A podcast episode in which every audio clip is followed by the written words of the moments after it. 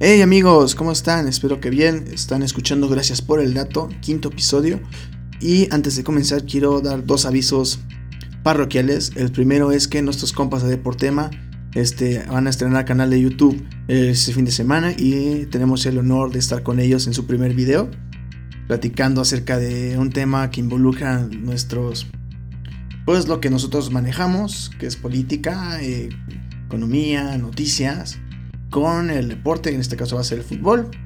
Y nada más este, avisarles que estén pendientes. Este, este fin de semana sale su primer video. Y también síganos en Instagram, es arroba deportema. Es contenido bastante variado, no solamente de fútbol, es de otros deportes. Y es muy interesante cómo lo narran, son gente de verdad muy seria y saben bien lo que hacen estos, estos compas. Y también obviamente síganos en nuestra cuenta nosotros como arroba gpld.podcast o si ya nos sigues, no olvides este, compartir, difundir y si te gusta el contenido o tienes alguna sugerencia, no olvides de mandarnos un mensaje y nosotros trataremos de responderte lo más rápido posible. Ante cualquier duda, aclaración, sugerencia, crítica, lo que gustes. Estás en todo tu derecho y aquí te escuchamos. Y ahora sí amigos, empieza el quinto episodio de Gracias por el dato. Estás escuchando a Gracias por el dato donde la opinión le abre las puertas a la razón. Cotorreo político, económico y social. Comenzamos.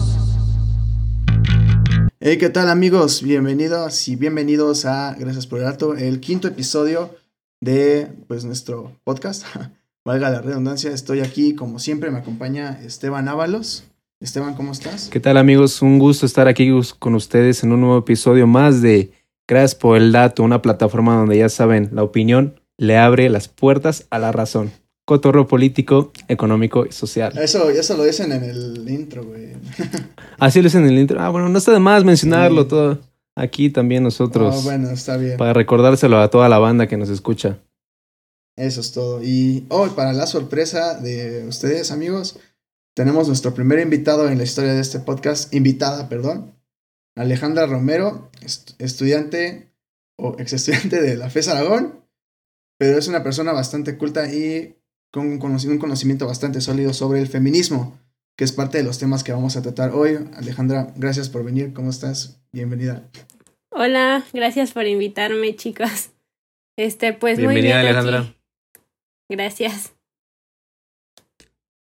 Bueno, pues como ya, como ya, como ya lo mencionaba este Iñaki, vamos a abordar temas que tienen que ver con el feminismo y pues decidimos invitar a esta Alejandra porque queremos también incluir lo que es esta perspectiva pues femenina para que también pues, no sea únicamente un diálogo entre nosotros como hombres sino que ella también pueda pues expresar y decir el lado por el lado de la mujer no porque creo que también eso es importante tenerlo en cuenta ahorita que vamos a hablar acerca de temas de género.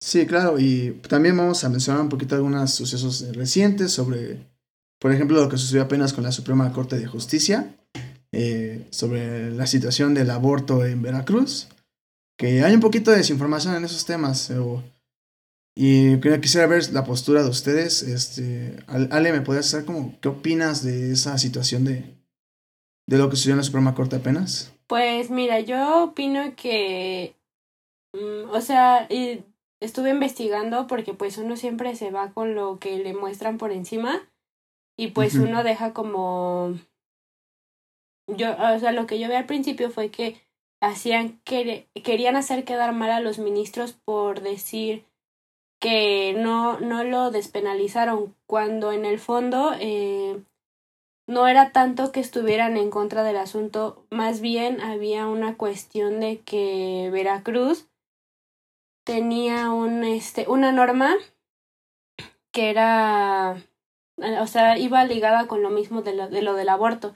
Entonces no fue, hasta ellos lo mencionaron, que el motivo para desestimar esa discusión no tiene que ver con la omisión de una, ajá, con una omisión legislativa, más, más que estar en contra, sino con algo legislativo porque existía esta norma que hicieron en Veracruz, ¿no? y no, o sea, se tiene que iniciar después eh, el proceso para checar esta norma y ver pues por qué se hizo, porque México eh, tiene tiene como leyes supremas, que obviamente es la Constitución, pero también tiene tratados internacionales. Entonces, en estos tratados internacionales se trata todo lo que es derechos humanos y pues es, es lo supremo, ¿no? Entonces, esta norma estaría entrando como inconstitucionalmente. Eh, y ese es el siguiente proceso que se va a ver, porque pues es, es este o sea, como si estuvieran ellos violando tus derechos humanos ante una organización internacional. Y pues eso es lo que ellos explican, que no están en contra de del tema en sí, sino más bien tienen que checar el proceso de, de esta norma y pues eso, o sea, no están en contra ellos, pero pues uno se, se quedó con esa imagen de que por qué los ministros estaban en contra, cuando ellos claramente lo explicaron, nosotros no estamos en contra ni a favor, o sea, estamos primero investigando qué pasó con esta norma. Ok, perfecto.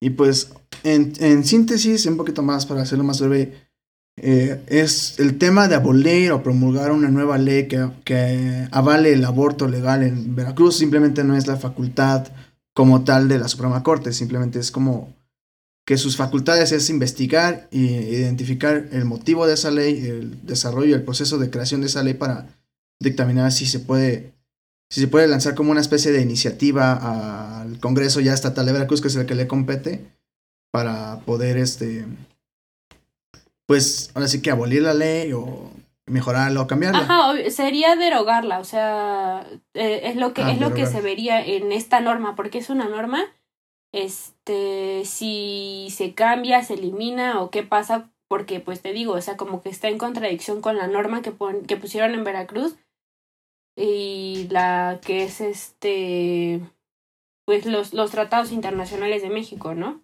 Sí, es que además, además yo creo que hay, ah, o sea, detrás de todo esto hay un trasfondo jurídico que es muy importante, pues en dejar claro, porque la semana pasada se volvió a, nombrar, a activar todo este, bueno, toda, toda esta controversia que ocasiona si el aborto debe ser legal o no.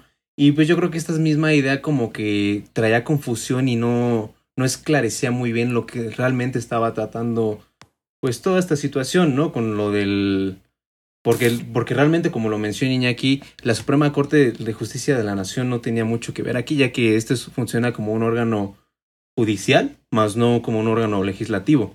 A ellos no, no, son, no es al quien le corresponde realmente lo que se le tachaba como estos movimientos feministas que se querían levantar en contra de la Suprema Corte por eso mismo de que supuestamente ellos estaban en contra del aborto, cuando realmente la situación no era así. ¿No es, ¿no es así? Sí, incluso hasta manifestaciones subieron, ¿no? Apenas. Sí, güey. Sí, no, es lo que, es lo que se ve mucho, ¿no? O sea, en vez de como meterse a investigar el por qué, ¿no? Porque pues no es tan fácil. Eh, eh, existiendo tantos, tantos argumentos de lo que yo le mencionaba, Esteban, niños en situación de calle, niños este, trabajando desde muy chicos, este, que México es el principal productor de pornografía infantil, o sea, teniendo tantos argumentos tan fuertes, no es como que haya existido un argumento mejor para decir que no se despenalizara, simplemente es una cuestión de orden de leyes. Ok. Y bueno, ya, ya, ya que pues, yo siento que ya quedó bastante claro para tanto para nosotros como para el público lo que es la, digamos, las actividades que, tenía que hacer la Suprema Corte de Justicia son las que sí se están efectuando de la manera pues correcta, ¿no? Pero fuera de eso, eh, hubo también cierta alegría de, gente importante en partidos como el PAN, eh, gente que se le conoce y se le denomina como de derecha. Eh, ¿Tú qué opinas de estas posturas? ¿O, o cómo, cómo verías gente celebrando, el, gente pro vida celebrando esta, esta situación que tampoco es motivo de celebración porque simplemente no es nada... No hay, no hay nada que celebrar. No hay nada que aplaudir. Este, pues mira, yo la verdad, así como meterme mucho en partidos, no, ahora sí que no me enteré pero yo lo vi en cuestión de artistas porque pues obviamente ese día me parece que fue un jueves o un miércoles fue el fue el miércoles no ajá uno de esos días es o sea cuando cuando se tomó la decisión ajá Ujú, Sí, fue el miércoles. Este, estuve viendo así demasiados posts en redes sociales y este, y había, por ejemplo, una actriz comentaba que, que este, que ella no le parecía que no se hubiera podido despenalizar. E- Es, es lo que yo les comento, o sea, se vio como muy por encima, pero más bien sería como, no es que no se pueda, sino más bien aquí llevarla al proceso adecuado para que se pueda despenalizar, ¿no? Pero bueno, claro. regresando al tema, este. eh, esa gente recibía muchos comentarios de que. de que cómo podía estar de acuerdo con eso. Y entre, entre la gente famosa que yo vi y entre familiares que yo también tengo que son pro vida, o sea, me, me llenaba de mucho coraje porque. ¿Cómo puedes. Con qué derecho puedes este opinar sobre el cuerpo de alguien más, ¿no? Es lo o que sea, más digo, es lo uno- que más se uno nunca mencionaba. sabe- uno, uno nunca sabe las circunstancias, a lo mejor y si fue una violación, pues, oye, tú no vas a poder este decidir sobre una niña de menos de 15 años que fue abusada y que a lo mejor no quiere tener un hijo, ¿no? O, o ni siquiera yéndonos común. a tantos extremos, simplemente pues todos sabemos, todos los que recibimos una educación sexual que no todo el mundo tiene este acceso a esta El acceso, ajá. este, todo el mundo sabemos que los métodos anticonceptivos tienen un cierto rango de, de fallo, ¿no? Sí, claro. Entonces, pues imagínate, eh, la vida sexual es algo, algo humano, algo natural, como que te tengan que obligar por un error de la, o sea, un error, este, si tú te cuidaste, Ya sea consciente. ajá, por ese rango de error, que te tengan que obligar cuando pues tú realmente estás decidida de tu planificación familiar y no quieres tener hijos, pues no tendrían por qué obligarte. No, y exacto, y muchas veces, y espero Steven pueda este, también a corroborar esto, muchas veces se dejan llevar por, pues, por el- temas subjetivos como pues, la religiosidad, que si bien sabemos el Estado es laico. Totalmente. De hecho, sí. Y- De hecho, la mayoría, los Ah, vida sí. se dejan llevar totalmente por argumentos que van en torno a la religión. Y pues no sé, pero o sea, hablando en temas, en temas partidistas, por ejemplo, uno que me, a mí llamó mucho la atención fue la postura y la celebración del pan. Y porque Sí, de verdad fue- o sea, dejaron en, dejaron en claro la esta idea conservadora que emana dentro de su partido. Ahorita que mencionó esta Ale, igual lo de la educación sexual, lo digo porque el PAN también se ha puesto en contra del PIN parental, de que los, de que los, este, los niños de las escuelas puedan recibir educación sexual. Y eso es algo que de verdad entra en una contradicción muy grande, porque, pues, como, Creo que es a favor, ¿verdad? Eh, creo, que lo, creo que es a favor porque el PIN parental es... es Ah, ok, sí, mismo, sí, sí, sí, a- favor. sexo, entonces Sí, es a favor. me equivoqué. Bueno, Sí. pero el punto es ese, que están en contra de que se les eduque sexualmente. Y pues la verdad sí entra en contradicción con todas estas defensas que han tratado de hacer en, pues con López Obrador, no porque López Obrador es este, pues como sabemos, es el partido de izquierda, lo que es Morena. Y siempre tacha de que ellos son los liberales y están en contra de los conservadores, que en este caso son el PAN.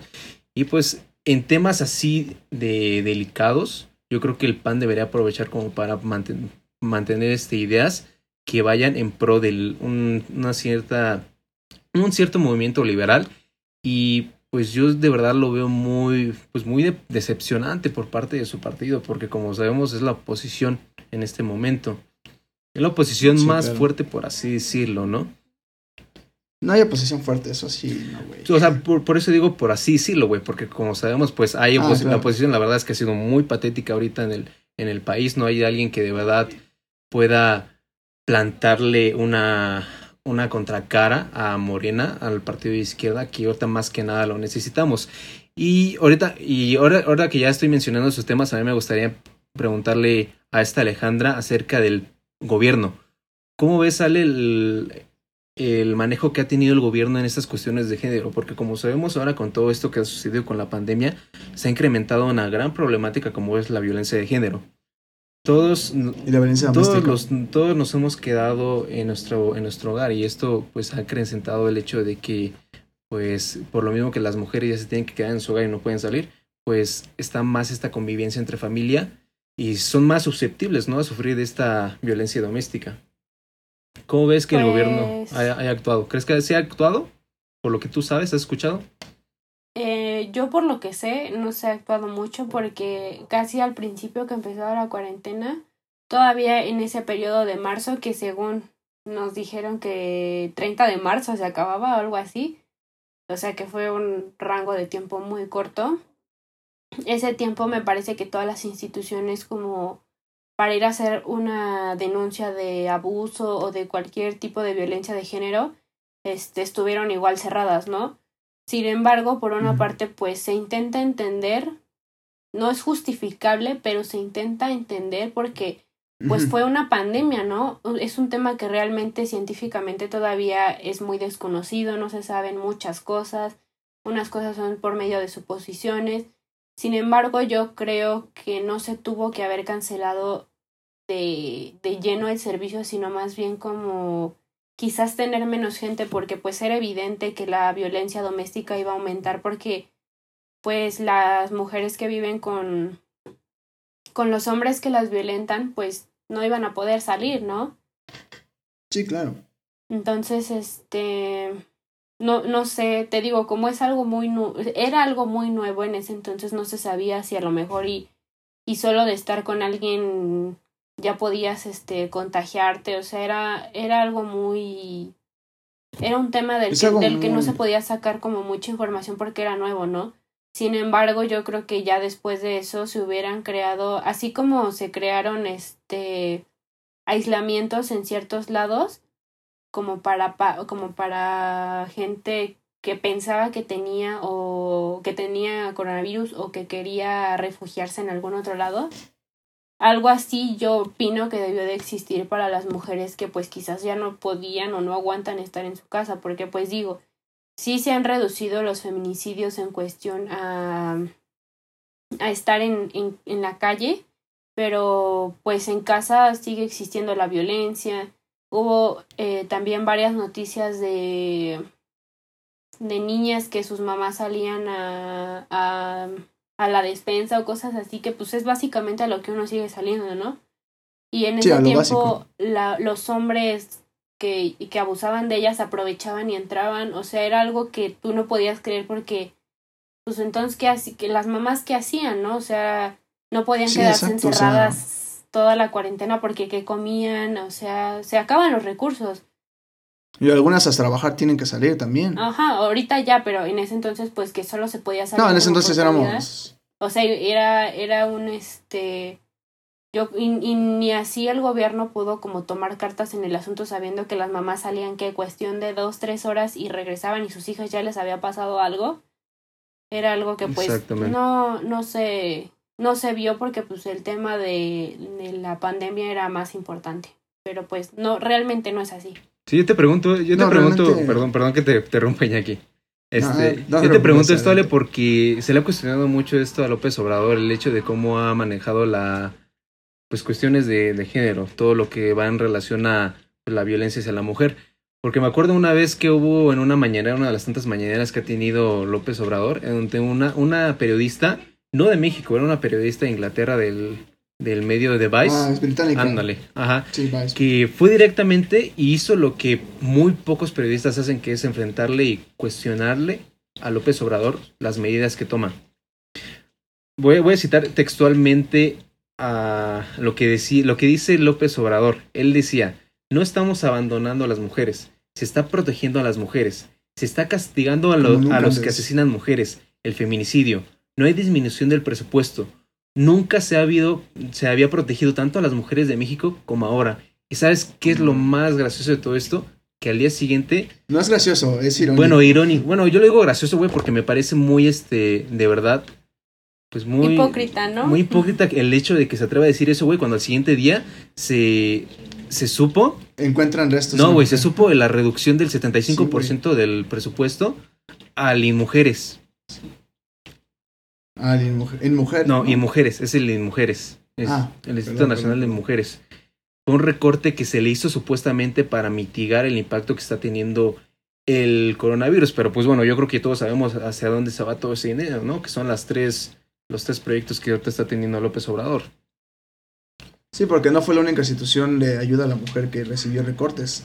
Sí, exactamente. Güey, está, está jalando dinero de, de cualquier lado, de todos lados. Exacto, y, y justamente eh, también aparte de eso, en el reportaje de Vice, este, que también tuve la, tuve la oportunidad de verlo, justamente habían, hubo, aparecieron noticias de, en ese mismo día de asesinatos de, asesinatos de mujeres bastante crueles, que dicen, o sea, que punto que la, la periodista británica no la no dijo como de, ah, este güey está mintiendo, simplemente es como cuestionó realmente cómo es la seriedad de este, del presidente ante estos temas, que la verdad es que uno podrá tener sus posturas, pero realmente no puede uno tolerar que sigan sucediendo estas, esas cosas y esta inseguridad porque simplemente no está bien. Por más que uno le quiera ver o le quiera esconder, no está bien. Son crímenes y es la vida de una persona. No, para nada. Y además, este, me parece muy, verdad, muy terrible que todavía se atreva a decir que es de los pocos gobiernos que se han atrevido a cuidar más a la mujer. O sea, porque como sabemos, este siempre ha sido un gobierno muy propagandista y han tratado de, eh, de lanzar un mensaje que obviamente ha sido totalmente incongruente porque pues algo, algo que sí podemos aceptar del gobierno es que ha habido una mayor paridad de género en comparación a otros gabinetes, porque pues hay, hay integrantes femeninas dentro de su gabinete, ya, ya vemos ahí a, a la secretaria, la secretaria de gobernación, ¿no? Está Olga Sánchez Cordero. Olga Sánchez Cordero, uh Está, este, también está Luisa María Alcalde, la secretaria del, Trabajo. Sí, exacto. Pero yo creo que esto más que nada es porque la situación lo amerita, ¿no? Porque si, si en todo el gabinete o en todo lo que tiene que ver con Morena hubiera puros hombres o en su mayoría fueran hombres, entraría muy... Eh, habría muchas este, interrogantes del por qué no hay tantas mujeres, ¿no? O sea, más que nada lo están haciendo por, por mantener tranquilo ese asunto, ¿no? No, sí, y, y, más que nada, la verdad es que podrán ser muy cuestionables sus acciones, pero tanto, pero esas, este, esas funcionarias sí tienen esa preparación que dice, bueno, no está solo por el hecho de ser mujer, simplemente es una mujer que es muy preparada. Y también tenemos que fijarnos hacia ese lado de que también las mujeres tienen esa preparación y tienen esa capacidad de tomar cargos importantes. Que justamente de eso también vamos sí, más que nada en un país, en un país donde pues hay carreras que se dice que no son para mujeres, ¿no? Digo, existe, las carreras ese, ese estigma, ¿no? De que según las mujeres deben dedicarse a otras carreras como lo, otras cosas. Como lo son diseño, por así decirlo, carreras que van acorde a un género en particular, pues así, ¿no? Sí, claro, y de hecho, eh, también esto radica en el tema de las carreras mejores pagadas, son las que suelen tener más, más hombres en sus, en sus, en sus estudiantes. Por ejemplo, medicina es de las carreras que supera, que en, que, las, que tiene, por ejemplo, ciencias, medicina, entre otras ciencias, los hombres son el 52.3% de los estudiantes de la matrícula. En informática el 87%, en ingeniería, industria y construcción el 73%. Entonces, esto, y son de las carreras mejor pagadas aquí en México, que tampoco es que paguen una, unas cantidades este, exorbitantes, ya sabemos que el mundo laboral aquí en, en México es muy, muy triste, pero, o sea, también tenemos que ver eso como el, las estigmas sociales y estructurales que hemos, a través de los años que han dictaminado qué carreras son para qué género qué carreras son para qué género. Erróneamente, claro, porque hay mujeres ingenieras, hay mujeres abogadas, hay mujeres este, doctoras, hay mujeres este, arquitectas, entonces esa, esa brecha también influye mucho en lo que es la brecha salarial, por lo mismo de la ocupación de las carreras más pagadas. Ahí, ahí quería preguntarte, ¿tú qué opinas de la brecha salarial? ¿Qué es lo que sabes y cómo la podrías explicar?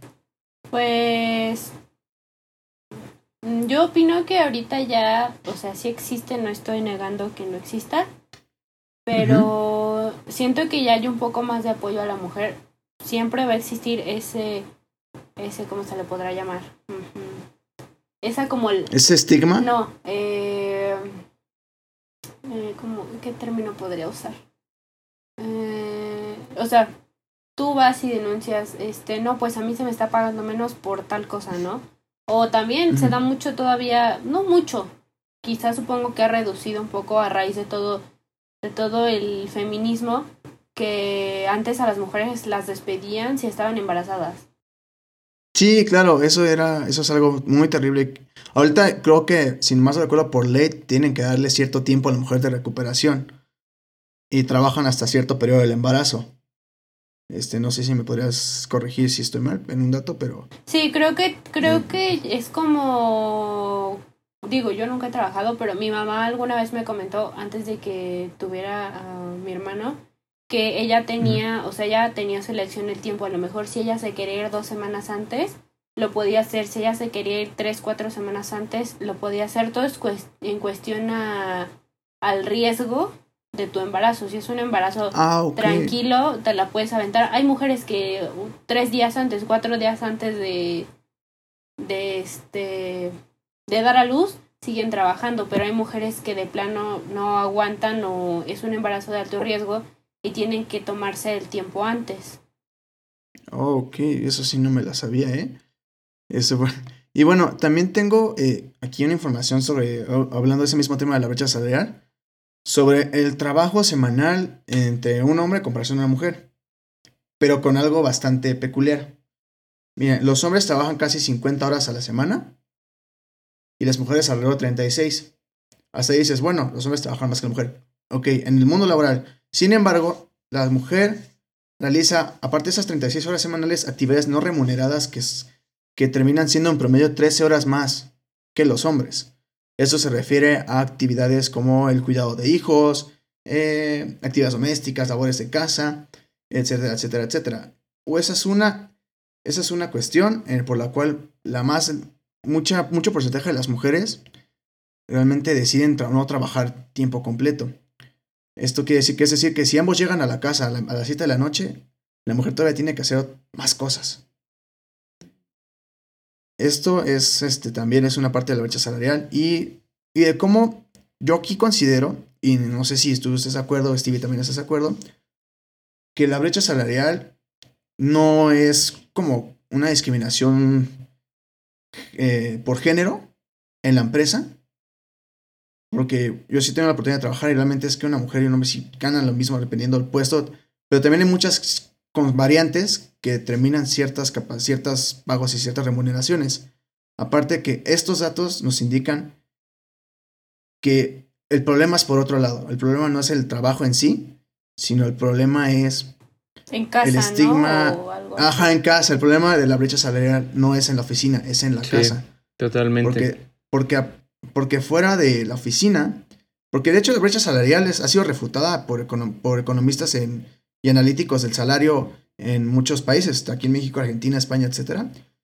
¿Por qué? Porque por lo mismo, en la oficina eso no pasa. El problema está en la casa y venimos, y ese es un problema arregado de años, desde nuestros abuelos para acá, en el que la mujer se encarga de la casa.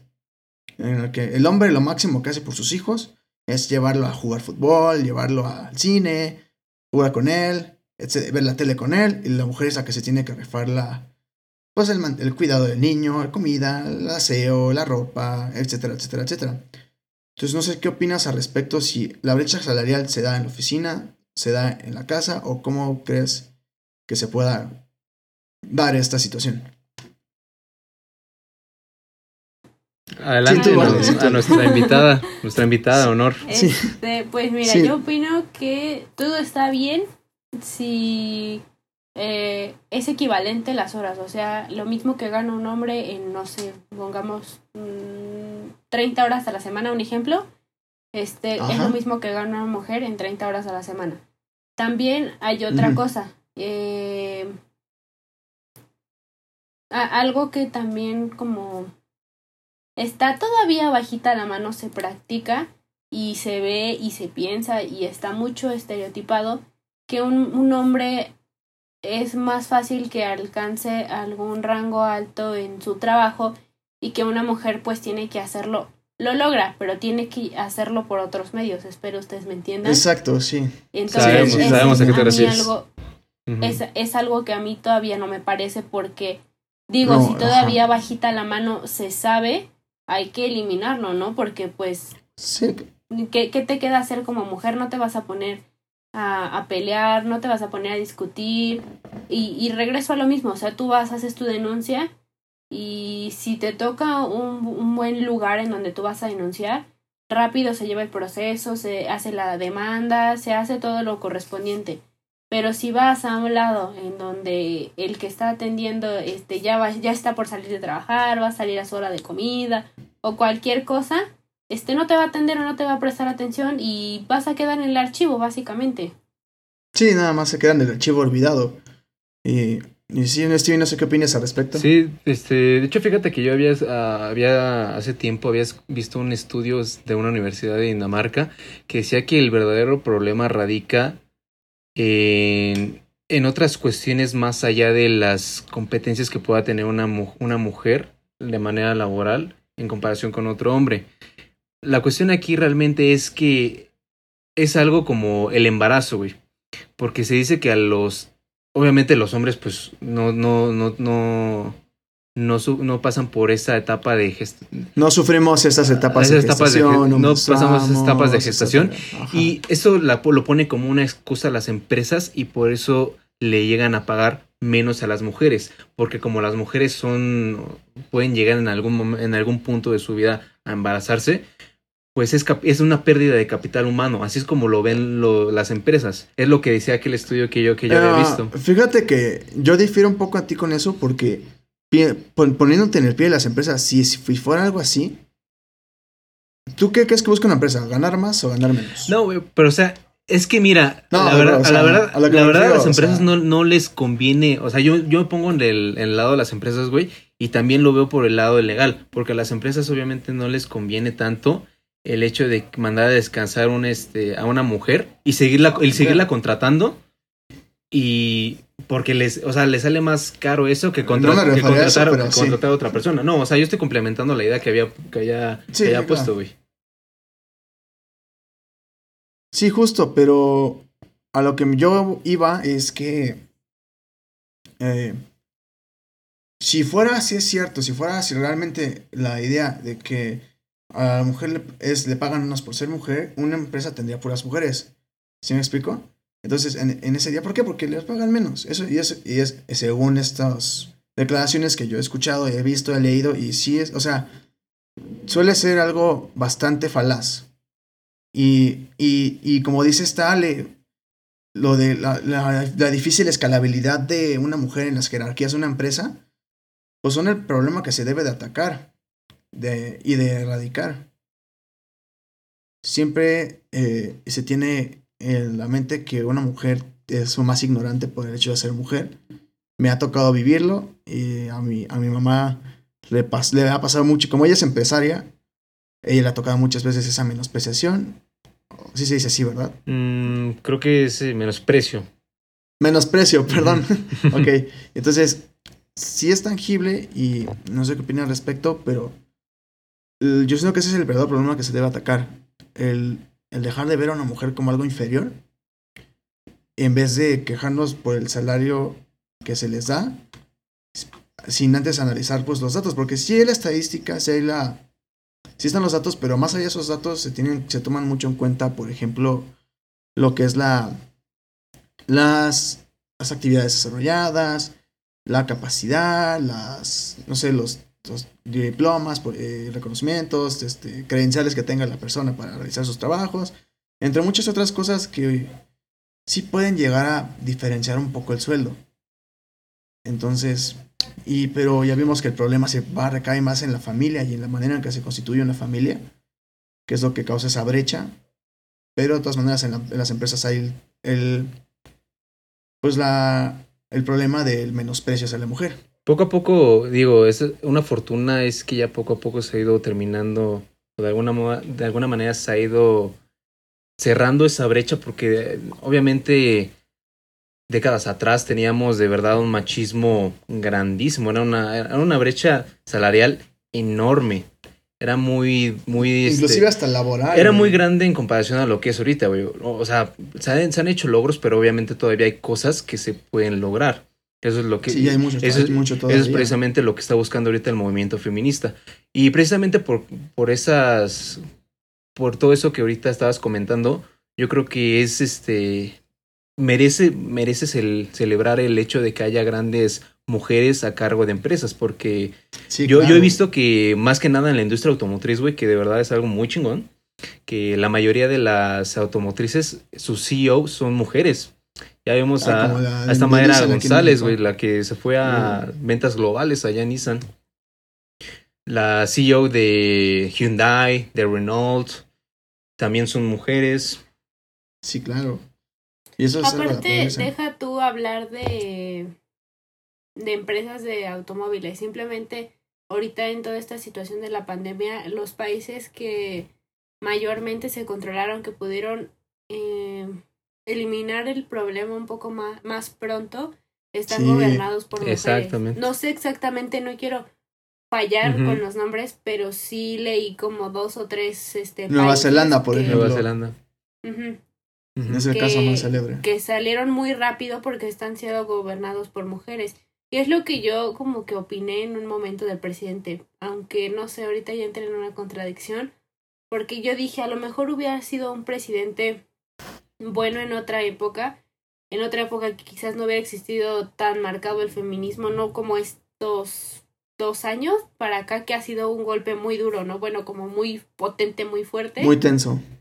Ajá, y que tampoco le hubiera tocado una pandemia, pero hagamos de cuenta, este presidente quedaba en el sexenio pasado y hubiera sido lo mismo, o sea, hubiera dicho, no, pues la mujer está bien, la mujer, porque en alguno de sus discursos mañaneros, no, no recuerdo exactamente cuál, nada más hizo un comentario que algo relacionado a la violencia de la mujer que no existía, un comentario así que yo la verdad me saqué mucho de onda porque Dije, ¿cómo puede ser posible que diga que no existe? Era un comentario así, no quiero eh, decir exactamente, pero era... O sea, pero el mismo Eh, contexto que está diciendo. Ajá. Han habido, han habido comentarios muy. Que es Muy muy, muy, fuera de sí. lugar, güey. Ya en algún momento habíamos comentado. Bueno, yo del. de este, el gobernador de Puebla, este Barbosa, Barbosa, que, que es un baboso. dijo, dijo un día que las mujeres de nada sirve que las busquen si terminan, las terminan hallando con el novio. O sea, tonterías así han dicho de verdad los. los gobernantes. Sí, ¿no? Y es probable, lo malo es que... Lo malo es que sí o se llega a dar eso. Pero de todas Ajá, maneras, o no sé. digo, pero aún así, el, o sea, aunque tú estés con el novio, aunque estés en una fiesta y estés bien, el deber del Estado es buscarte si así se requiere, ¿no? Porque digo, como puedes estar dos, tres horas en una fiesta, como en dos, tres horas te pueden estar violando y te matan, o sea, no, o sea, O sea- su trabajo no es no es este juzgar, sino más bien Pues ayudar. buscar- Si, es, si está bien, excelente. Si está mal, o sea, si está pasando por una situación mala, pues entonces ponte a buscar, ¿no? Sí, o sea, exactamente. no importa la situación que sea, tú haz tu trabajo y tu trabajo es buscar y encontrarla. Sí, lo que más. Exacto, el- o y no hacen nada más que descalificar el hecho de que, pues de nada sirve, ¿no? Hacer este acciones de búsqueda. Porque eso fue lo que quiso decir. O yo es lo que yo inferí. por Bueno, mi parte, pues ¿no? eso que la verdad con las palabras que usó, sí se presta para entender eso, o sea. Y sí, realmente eh, las autoridades, o sea, no lo podemos decir. Tenemos el, feminismo sí tiene la lucha constante contra una sociedad que está, que lleva décadas moldeándose de una manera incorrecta y que busca salir. Pero también tenemos que entender que también las autoridades tienen que tener cierta competencia y entender por, por un civismo común, o sea, un civismo normal, o sea, no, no por el hecho que sean mujeres o que sean hombres, simplemente por la labor misma que ejercen de brindar la seguridad, la protección que como seres humanos, deja tú que sean mujeres, como seres humanos, por ley, con derecho constitucional, merecen, a fin de cuentas. Sí, exactamente. Y yo, Pero bueno, y yo creo que, bueno, yo vamos a hablar acerca de también lo que implica este, esta ideología feminista, ¿no? Porque creo que tú nos querías Sí. contar algo acerca de ello, Iñaki. ah, bueno, antes que nada, eh, de, además para aclarar, yo, yo creo que el feminismo es una lucha muy, muy noble. Yo, yo la apoyo, por- de- obviamente desde nuestra, nuestro, desde donde nos corresponde como hombres, la apoyo. De nuestra trinchera, ¿no? Ajá, desde, desde- desde nuestra trinchera, no estorbando, no iniciando, pero yo pienso que, como en todo movimiento, obviamente, como en todo movimiento, siempre hay miembros o personajes que distraen el verdadero objetivo de la lucha hacia cosas O que, subjetivas. o que hacen, o que cambian el propósito a su conveniencia, Exacto, ¿no? exacto. Y, y hacen de esta lucha una lucha de rivalidad, cuando debe ser una lucha de alianza y cooperación. Y es cuando tiende a haber esta radicalización del movimiento, ¿no? Esta radicalización, estas falacias este, ad hominem, que es, tú no puedes hablar de esto porque tú eres hombre, eh, o sea, simplemente... Sí, eh, pero, o sea, e- esa parte yo también la entiendo. Hay feministas demasiado radicales con los que yo no estoy de acuerdo cuando no se ponen a pensar que hay hombres que aman a su madre como a nada en el mundo y que pueden apoyarlo porque tienen a una mujer a la que aman y que si esa mujer puede ser novia, este, mamá, hermana, lo que tú quieras y cosa que sea un sentimiento tan fuerte que saben que si les pasa algo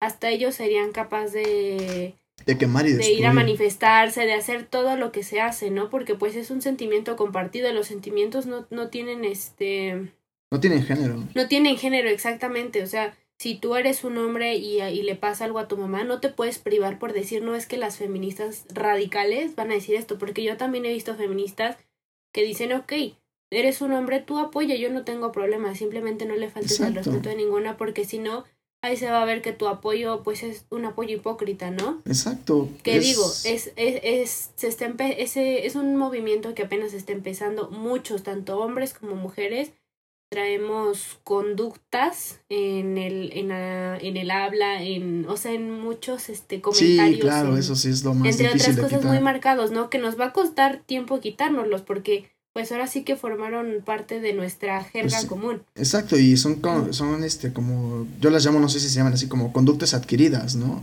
Que vas desde niño entendiendo que, por ejemplo, estás jugando de niño y te dicen, ay, qué niña, ay, eres una niñita, eres cosas así, insultos Ajá. así, y tú lo vas como dices, ay, güey, o sea, y lo vas diciendo y ya cuando uno llega a cierta, a cierta capacidad de criterio, dices, ay, güey, como que no está chido, ¿no? O sea, decir esas cosas no está bien. Ajá, eh, que es algo que las, que las feministas radicales no entienden, que, que ahora sí que todos, tanto hombres como ciertas mujeres, porque yo también me incluyo, yo sí también llegué a ser parte, digo, cuando era más chica de esos comentarios de, ay, eres una niña, porque pues ahora sí que eran inconscientes, ¿no? Como sabiendo que yo solita me estaba ofendiendo porque yo solita me estaba llamando débil, ¿no? O sí, sea, tú, solita te estabas, este, menospreciando. Menospreciando. Ajá. Entonces, este, ahora sí que pues es un trabajo de todos irnos quitando, este, acciones, lenguajes, palabras, que las feministas es lo que te digo, las radicales no entienden que es un proceso, o sea, ellas quieren que de la noche a la mañana se quite,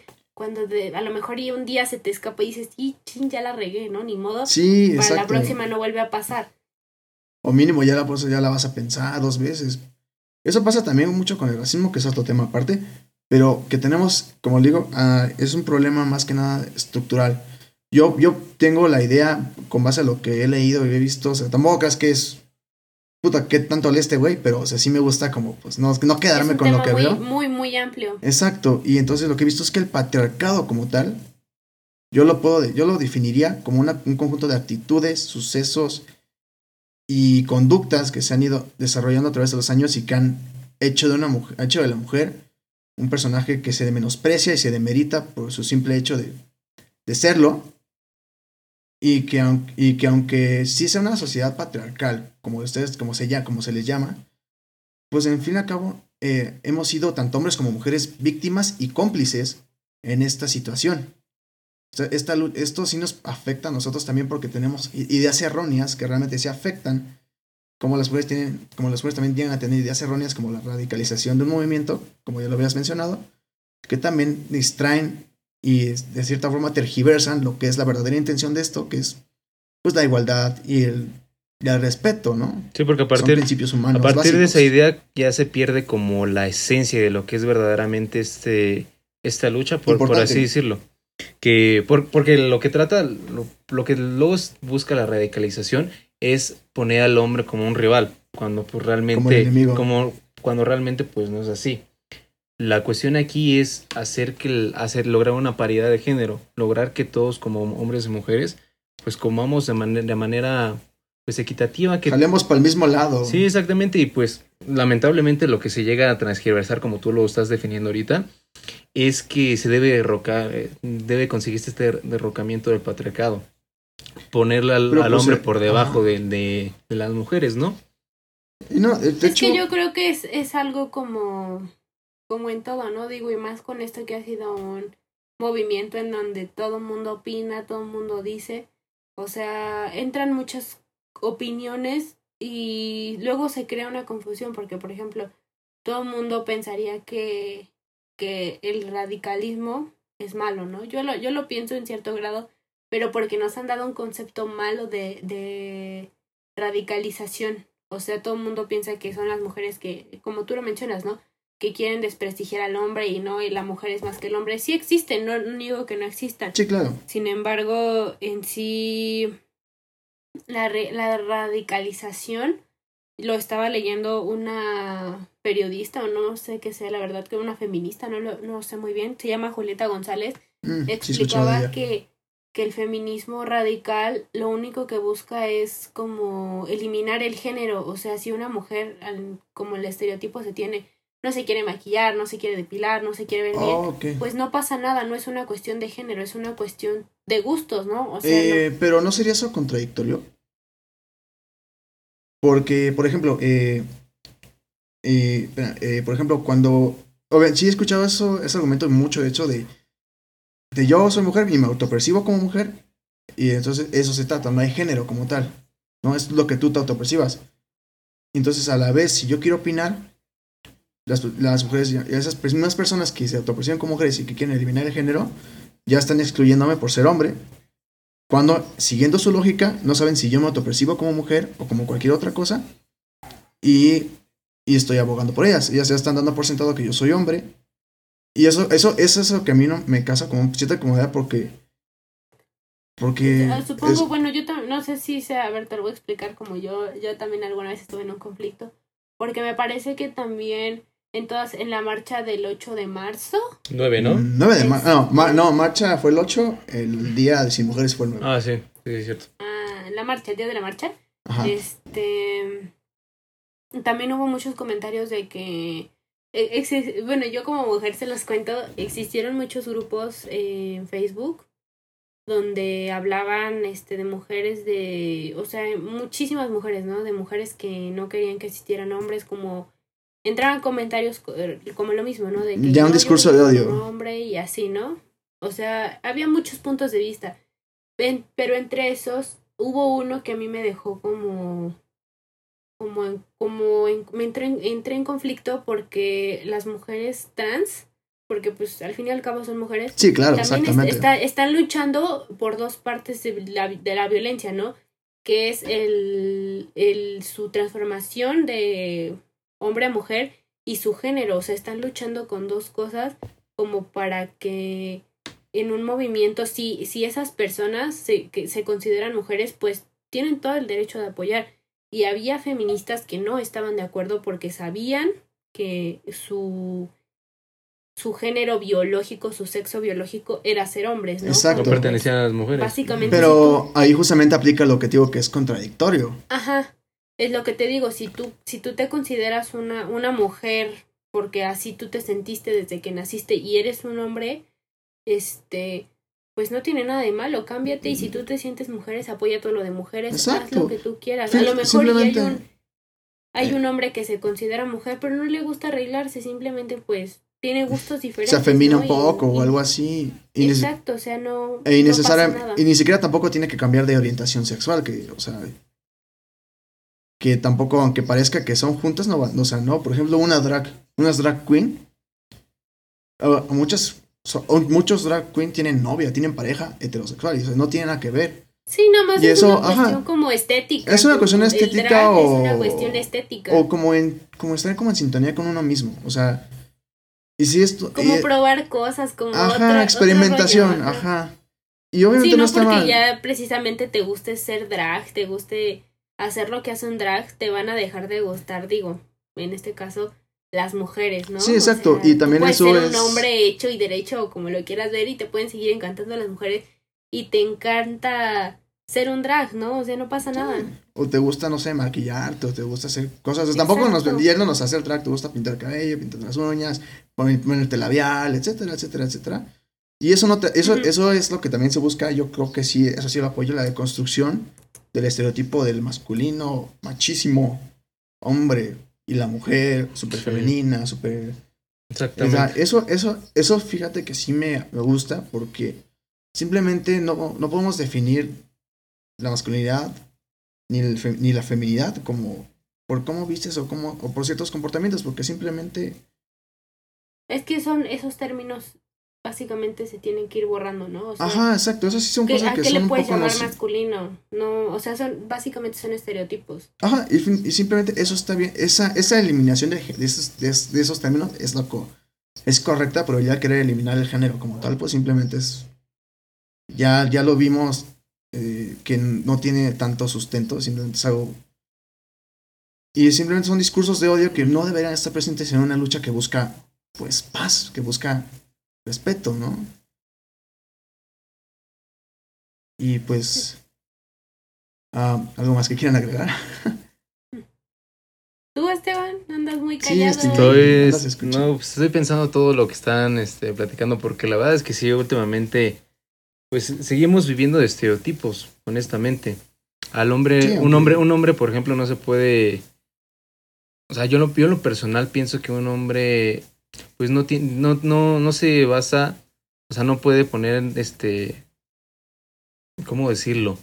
Un hombre no depende, o sea, la sexualidad de un hombre no depende de acuerdo a algunos a los comportamientos que haga o a la forma en cómo o se puede humanos. o a la forma en cómo se puede llegar a vestir. Yo creo que la verdad, yo pienso en un, en un mundo, pues ya, ya ves que me gusta mu- mucho ser idealista, güey.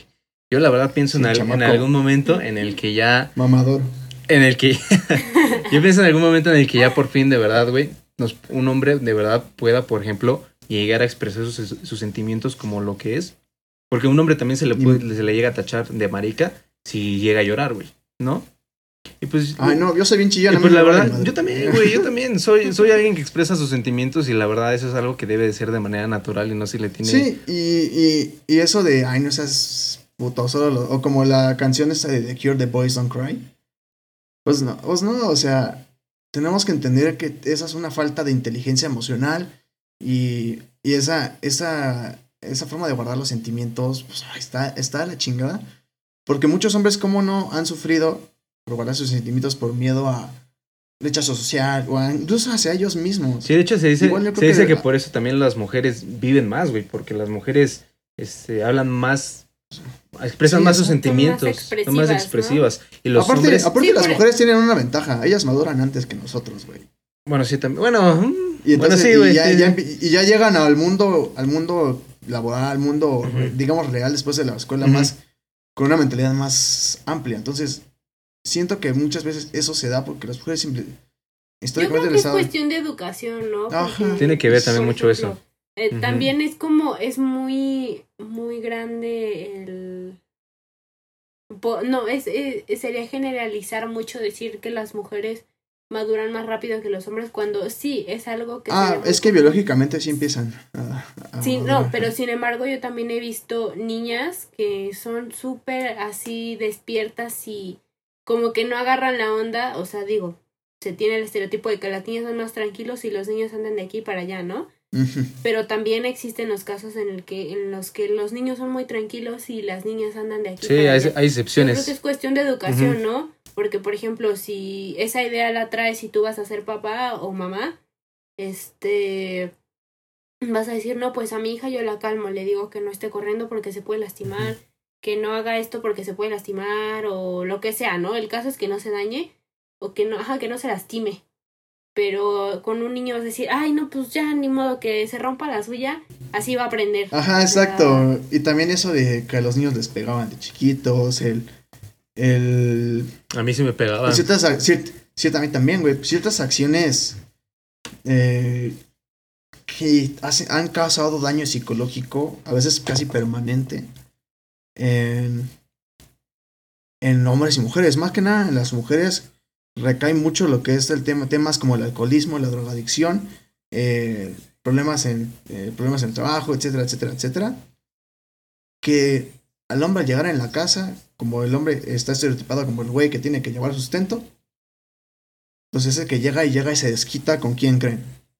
Pues sí, con la familia. esposa, con la mamá, con la mujer, con la familia. Sí. Entonces, eso es un problema estructural, más que, más que el hecho de que sea y por eso, y por eso está, simplemente es- y por está esa idea también de que obviamente el hombre no puede, pues no se puede desahogar. Y también eso, por eso mismo tienden los hombres a sufrir más de depresión. Digo, no es por decir que las mujeres no lo hagan, sino que los hombres Confirmo. también este pues tienen a tener estos problemas psicológicos que los llevan a que repercuten en temas aún más graves, ¿no? Como lo son el suicidio, hasta el suicidio.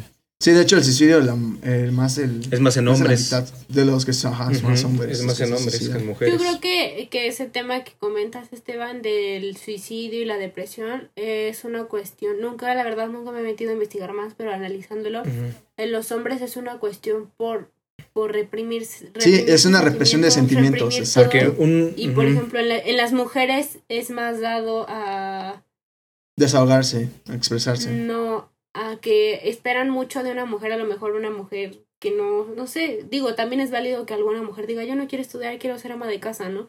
Y no se le puede juzgar. o si sea, su tampoco es una imposición. Pero, ajá, o sea, pero por ejemplo, una mujer con papás, este, con familia, que diga, no, mi hija va a llegar a la universidad y va a hacer esto y va a hacer esto, o sea, te ejercen mucha presión por el hecho de ser mujer y de que te dan todo y de que tú desde más chiquita maduraste y todo lo que quieras.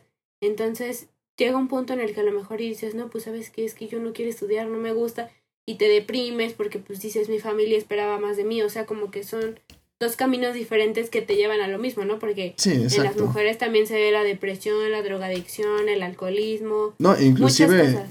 inclusive yo siento, y no es como que sea información comprobada, pero yo tengo la percepción de que el, muchas veces por el mismo machismo impregnado en la sociedad, esas mismas conductas que llevan siglos, no llevan solo años, llevan siglos repitiéndose, como que las mujeres no se les, se les da por tener cierta resistencia o cierta este, resiliencia, por así decirlo. Sí, por eso dicen, por eso siempre ha estado para salir adelante. por eso siempre ha estado esta idea estúpida de que las mujeres son el sexo débil. Y, y- y al contrario, Sí, si, podemos, si vemos todo lo que pasa en una mujer, realmente el sexo débil es el hombre, porque el hombre, un hombre ya puede estar harto de la vida y es- se la, la termina, se, la, se, se suicida. Pero las mujeres son muy, se les da mucho el salir adelante, el ser resilientes. O sea, no digo que todas, no, nunca, nadie, nunca ninguna mujer se va a suicidar, no, pero ahí- las notas ahí están. Y pues es eso, el, el hombre no es el hombre no es el sexo fuerte ni la mujer el sexo débil. Simplemente eh, aquí Es una, es una cuestión biológica, ¿no? Ajá. O sea, eh, no tiene que nada ver tu biología con tus aptitudes. O sea, obviamente, sí la mujer tiene cierta fragilidad porque es, tiene la, la facultad de tener hijos y eso hace que tenga órganos más frágiles porque pues, cuando tiene un hijo los órganos la- se expanden.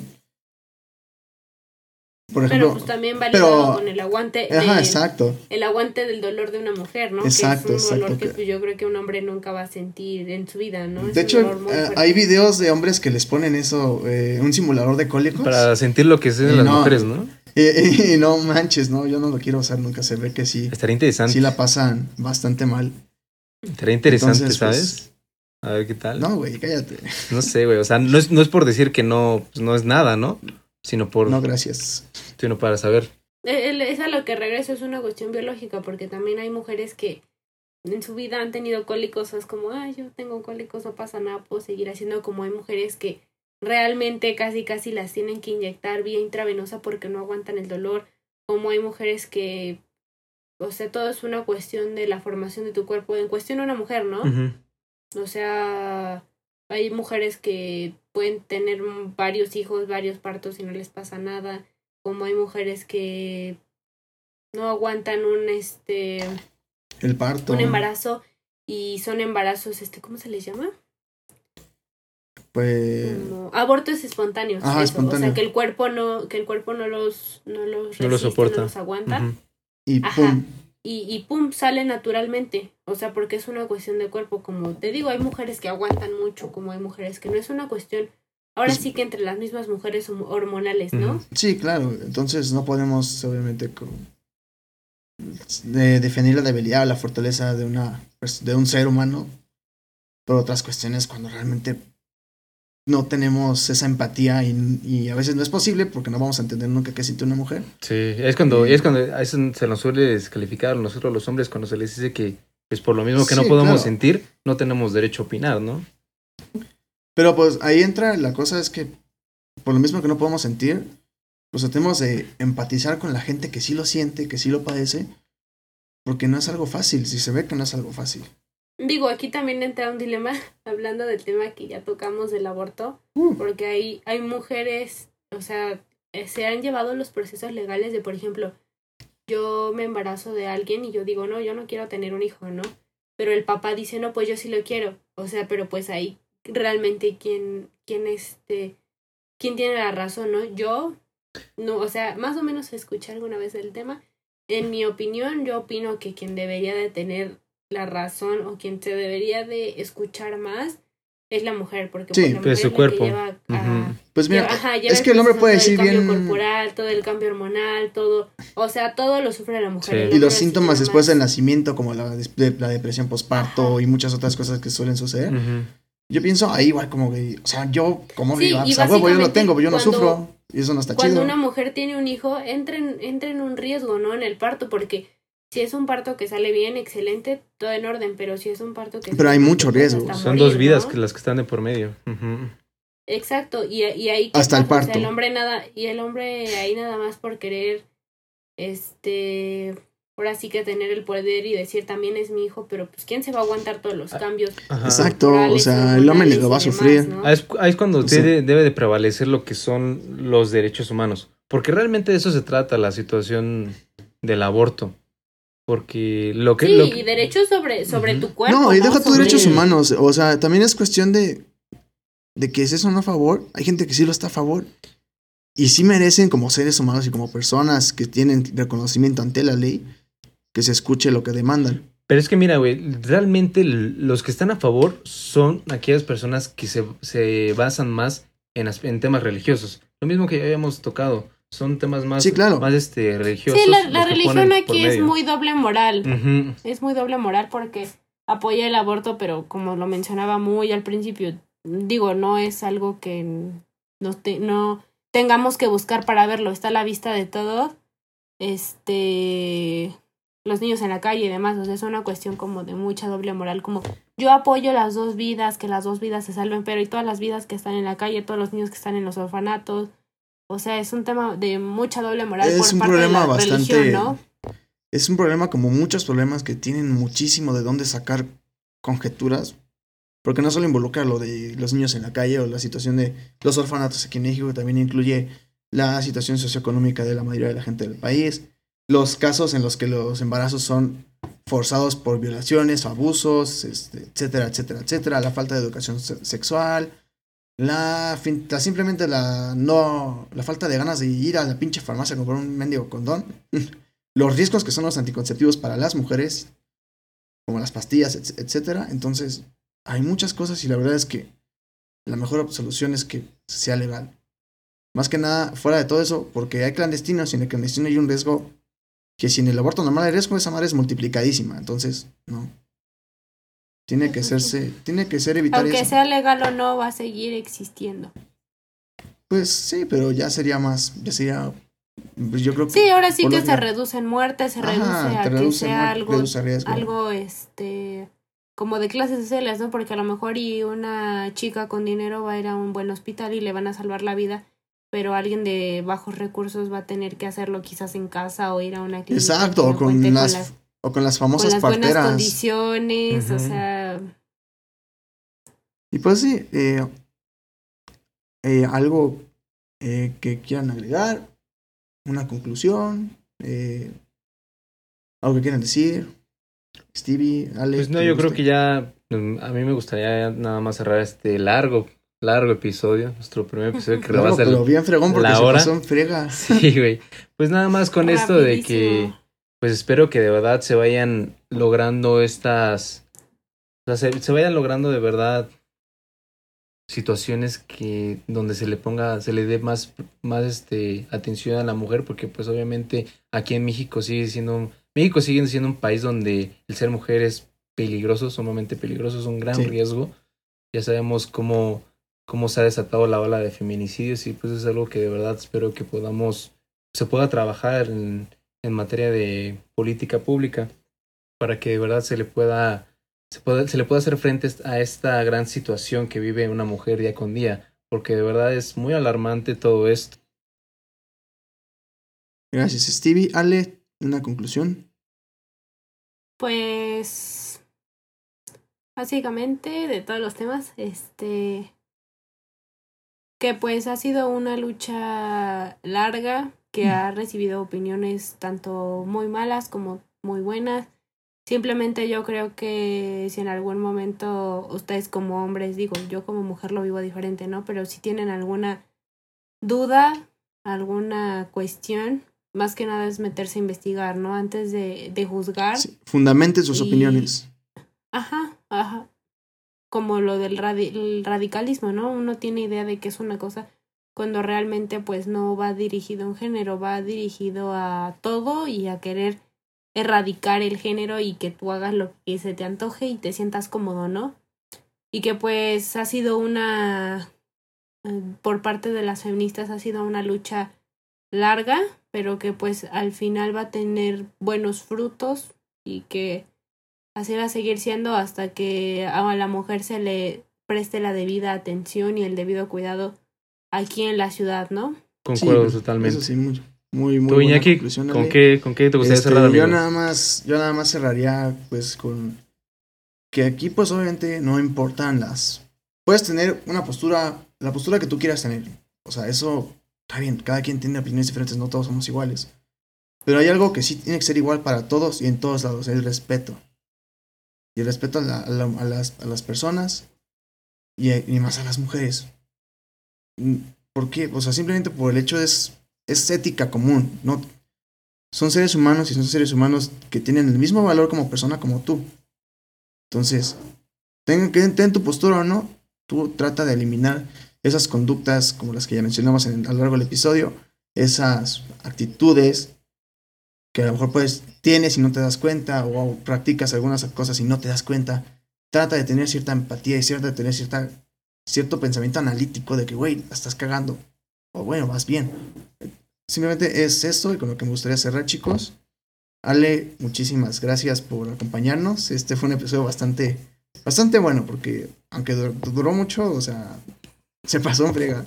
Sí, bastante. Y fue, fue muy afortunado tenerte, Ale. De verdad, muchas gracias por aceptar. Sí, la verdad es que sí. Por aceptar nuestra invitación y por darnos un poquito de tu tiempo.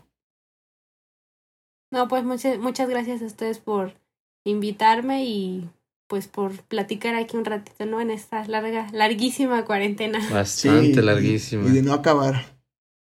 Pues bueno, amigos, entonces esto estaremos llegando al final de nuestro episodio. Esperamos que les haya gustado y no olviden seguirnos en nuestras redes sociales. No se pierdan del contenido. Y. Y.